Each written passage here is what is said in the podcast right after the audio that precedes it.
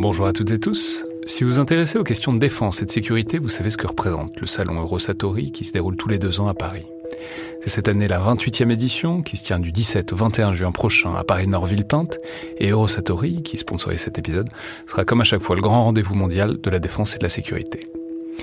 Je veux juste dire, c'est un événement que je trouve très étonnant, assez fascinant. J'y suis allé pour la première fois il y a deux ans pour l'édition 2022. Et euh, vraiment, si vous vous demandez ce qui se fait dans le monde militaire et en matière de sécurité, c'est là qu'on peut voir les dernières tendances, depuis les plus grandes geekeries et les innovations du moment, jusqu'aux grands équipements du futur pour les armées et les forces de sécurité en France et dans le monde.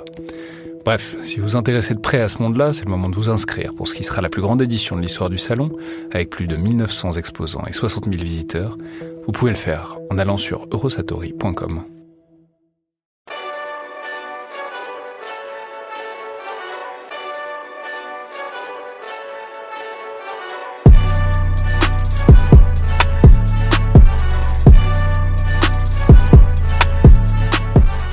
à toutes et tous et bienvenue dans le Collimateur, le podcast de l'Institut de recherche stratégique de l'école militaire, l'IRSEM, consacré aux questions de défense et aux conflits armés.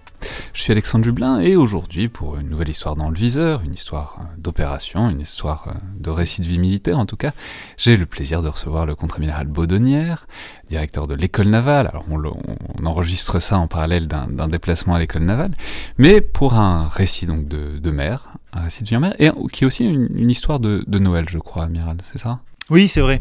Enfin, oui, parce que ça s'est passé euh, dans le temps de Noël. En fait, ça s'est passé et je pense que c'est ça peut-être qui pourra intéresser ceux qui nous, nous écoutent. Ça s'est passé à un moment euh, où on s'y attendait absolument pas. Alors, je, je, vais juste préciser tout de suite, vous étiez à l'époque donc, ouais. euh, le commandant du Jean Bar, qui Voilà, était une ça. frégate anti-aérienne. Ouais.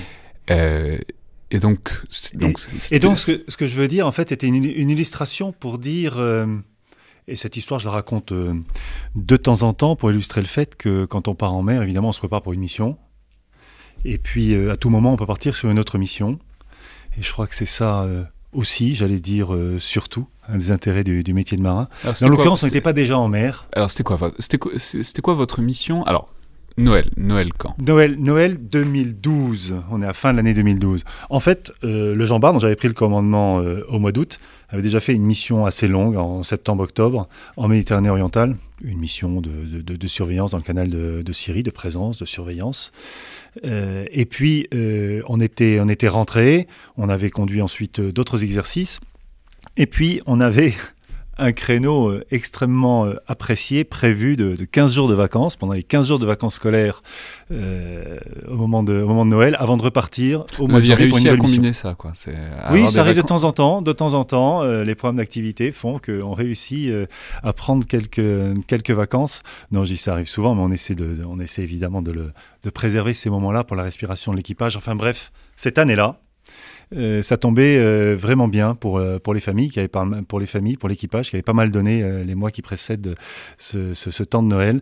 Et donc voilà, et donc pour tout vous dire, je m'apprêtais- à avitailler en foie gras et en dinde au marron. voilà, c'est un peu ça. On était en train de, donc on est mi-décembre, on est en train de se mettre un peu dans ce logiciel de, de vacances, j'allais dire, pour mieux repartir plus tard.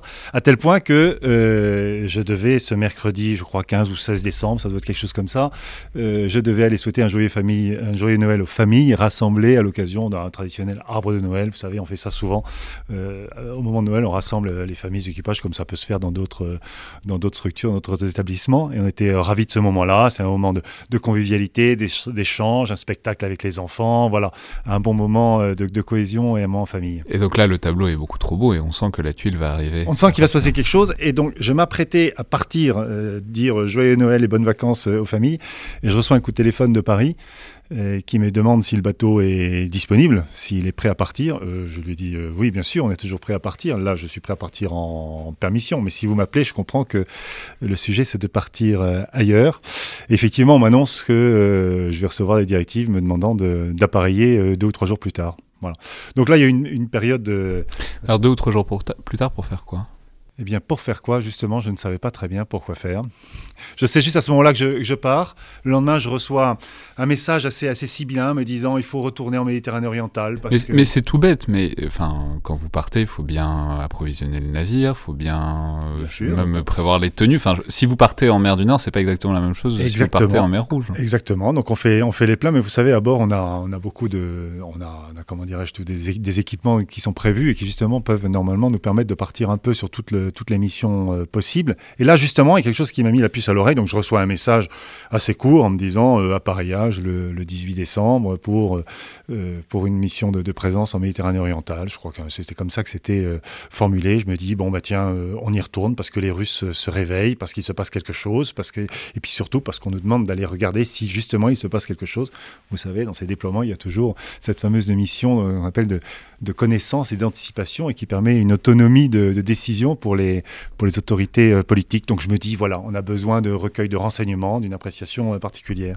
Euh, et puis, il y a quand même des choses un peu particulières qui se passent la veille de l'appareillage, c'est qu'on voit arriver plein de caisses sur le quai et on nous demande d'embarquer tout ce matériel et on nous dit, oui, oui, oui, bon, vous embarquez ça et puis vous verrez plus tard. Alors, on embarque tout ce matériel, ça, représentait quand même un certain nombre de, de caisses, il n'y avait rien écrit dessus, il n'y avait rien de particulier.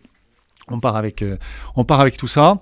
Et puis. Euh, vous verrez, c'est une surprise. C'est-à-dire, aussi bien vous vous disiez, c'est des cadeaux de Noël pour nous. Oui, c'est peut-être. Non, enfin, on s'est dit, dans ce cas-là, les gens sont très, très généreux parce qu'il y avait vraiment euh, beaucoup, de, beaucoup, de caisses. beaucoup, de, beaucoup de caisses. Non, mais on comprend bien qu'on on part pour une mission sans doute particulière. À ce moment-là, je, je, sais qu'il va se passer des choses en mer, je ne sais pas exactement quoi. Bref, on a pareil. Et puis, deux jours plus tard, je retrouve, je retrouve en mer le BPC, à l'époque, on les appelait encore bâtiments de projection et de commandement. Maintenant, c'est les PHA, porte-hélicoptères amphibies, donc le Mistral. Je retrouve le, Mistral euh, quelque part euh, au sud de l'Italie. Et à quel moment on vous le dit? Enfin, On vous dit, ah, faites, attention sur la droite, il va y avoir le Mistral. Vous oui, c'est ça. On se, retrouve, euh, on se retrouve en mer. J'ai un contact avec le, avec le commandant qui m'appelle, qui me dit tiens, voilà. Alors, je, suis un peu surpris de, de, le voir là parce que pour moi, il n'était pas là à ce moment-là. Il était, il était dans une, autre mission en Atlantique. Mais bref voilà, le, Mistral est là. Je, vous garantis que ce que je vous dis est, vrai. Je, suis commandant du bateau et puis donc je, voilà, j'apprends, j'apprends en marchant. On, découvre, on s'adapte. Euh, euh, voilà, bon, c'est pas, c'est pas un sujet. On part avec le Mistral, on, navigue ensemble. Et puis là, le, pacha du Mistral me dit, écoute, euh, on va faire. on va faire escale en, Sicile et puis je vais récupérer. Je crois que tu as embarqué des caisses à Toulon il y a trois jours et puis tu vas me, tu vas me les donner. Je dis bah, très bien. Donc, et c'est habituel ça? Non, enfin, euh, ça en tout cas, moi c'est la première fois que ça, ça m'arrivait. C'est-à-dire à la fois de partir sans savoir où on va et en même temps d'embarquer des trucs sans savoir ce que c'est. Non, non, non, non, ça c'est pas c'est pas très courant. Donc euh, comme je vous le disais tout à l'heure, à partir du moment où on a embarqué tout ce matériel, on sait bien qu'il va se passer quelque chose. Je cherche pas forcément à savoir absolument. Euh, moi, toute notre énergie, toute notre concentration est faite sur réussir la mission. Je comprends que la mission c'est de voilà, de donner du, du matériel euh, au Mistral. oui, mais vous d'accord. Vous, vous êtes commandant. Vous êtes on vous a donné une mission, etc. Mais il y a combien de personnes sur le Jean Bar à l'époque? On est 250 à bord, mais je, si vous voulez. sur les 250, il y en a bien 200 qui passent leur, leur journée à se demander ce qu'ils qu'ils font en Méditerranée je leur explique, je leur dis, mais je leur dis tout ce que je vous dis là, en fait, je l'ai partagé avec l'équipage et avec ces mots-là. Je leur dis, écoutez, voilà, on a reçu une directive, on va retourner en Méditerranée orientale. L'équipage n'est pas vraiment surpris parce que c'est un moment euh, où il se passe plein de choses dans le canal de Syrie. On y était, euh, au, comme je vous le disais, au mois d'octobre-novembre. On savait qu'on devait y retourner en janvier.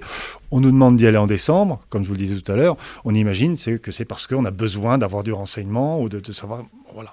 Et donc, on est dans, cette, dans cet état d'esprit avec quand même cet inconnu de, des, différentes euh, malles et des différentes caisses qu'on a embarquées, mais dont heureusement on va se délivrer euh, le lendemain, entre guillemets.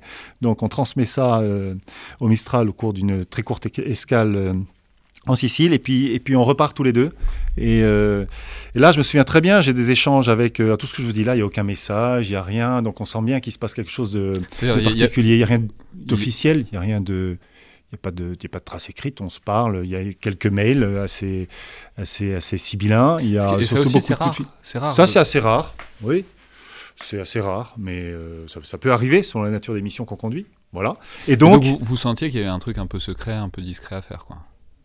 Oui, on se doutait bien qu'il allait se passer quelque chose. Oui. Alors, euh, qui allait faire quoi euh, Je ne sais pas très bien. On était en train de se dire est-ce que le, est que le Mistral euh, part dans une mission de, j'en sais rien, d'évacuation de, de, ressortissants, peut-être, je ne sais pas, un événement de mer quelque part, j'en sais rien. Enfin, on se projette. Alors, évidemment, à bord, il y a beaucoup de choses beaucoup de choses qui tournent, beaucoup d'idées, tout ce que je vous dis là et tout ce que vous pouvez vous-même imaginer, tous ceux qui nous écoutent peuvent imaginer euh, plein de choses, mais tout ça, ça se passe. Mais comme on est en équipage, comme on a confiance, comme on se connaît bien, euh, je leur dis en toute transparence, écoutez, voilà ce que je sais, voilà ce que je ne sais pas.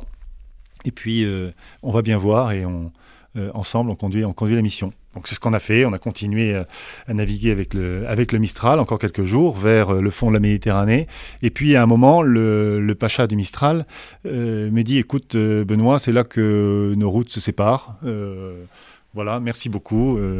joyeux Noël et à bientôt. C'était quasiment ça. Bon, oui, quasiment ça. Et puis là, effectivement, on a vu de nos écrans le Mistral, le, le Mistral disparaître de nos écrans radars quelques, quelques heures plus tard. Et puis nous, on a continué notre, notre mission vers la, vers la Méditerranée orientale. On a euh, fêté Noël euh, à bord. Euh, on a fêté le 31 décembre à bord. Et puis on a continué la mission et en se disant que fait le Mistral. Et puis, peut-être que le Mistral, on n'y pensait plus à ce moment-là. On se disait, bon voilà, on est dans notre mission.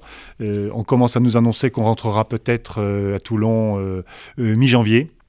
Donc on s'accroche aussi à cette perspective en disant qu'on est bien dans l'idée de recueillir des renseignements. Et puis après, euh, vers le, je ne sais plus quelle date exactement, dix jours plus tard, soit vers le 10 ou le 11 janvier, euh, comme on, reçoit des informations euh, à bord, on voit sur un bandeau défilant BFM TV euh, opération de libération de l'otage Denis Alex, euh, malheureusement, qui n'a pas, qui pas abouti.